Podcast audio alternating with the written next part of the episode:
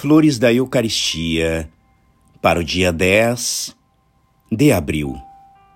A manifestação que Nosso Senhor faz de si mesmo na comunhão infunde na alma a necessidade de Sua divina presença e de seus entretenimentos.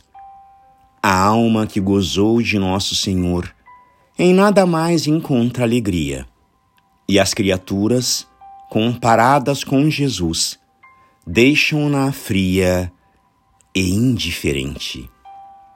É que Deus lhe inoculou uma sede que pessoa alguma ou nenhuma coisa criada poderá satisfazer. Essa alma experimenta ainda um desejo contínuo de Jesus e de sua glória caminhar sempre, sem se deter, para gozar de repouso neste mundo. Eis a sua divisa.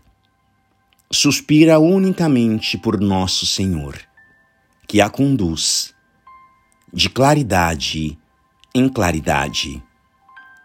Ah! Procurai sentir frequentemente Jesus na comunhão. Se quereis compreendê-lo, verdadeiramente. O Salvador permanece sobre o altar para conceder aos nossos corações, ao penetrar neles, tanta alegria, tanta felicidade, quanto nos for possível, enquanto esperamos as indescritíveis e eternas alegrias da pátria celeste. Graças e louvores sejam dadas a todo momento ao Santíssimo e Diviníssimo Sacramento. O Senhor esteja convosco. Ele está no meio de nós. Por intercessão do coração imaculado de Maria e de São Pedro Julião Eimar, abençoe-vos o Deus Todo-Poderoso, Pai e Filho e Espírito Santo.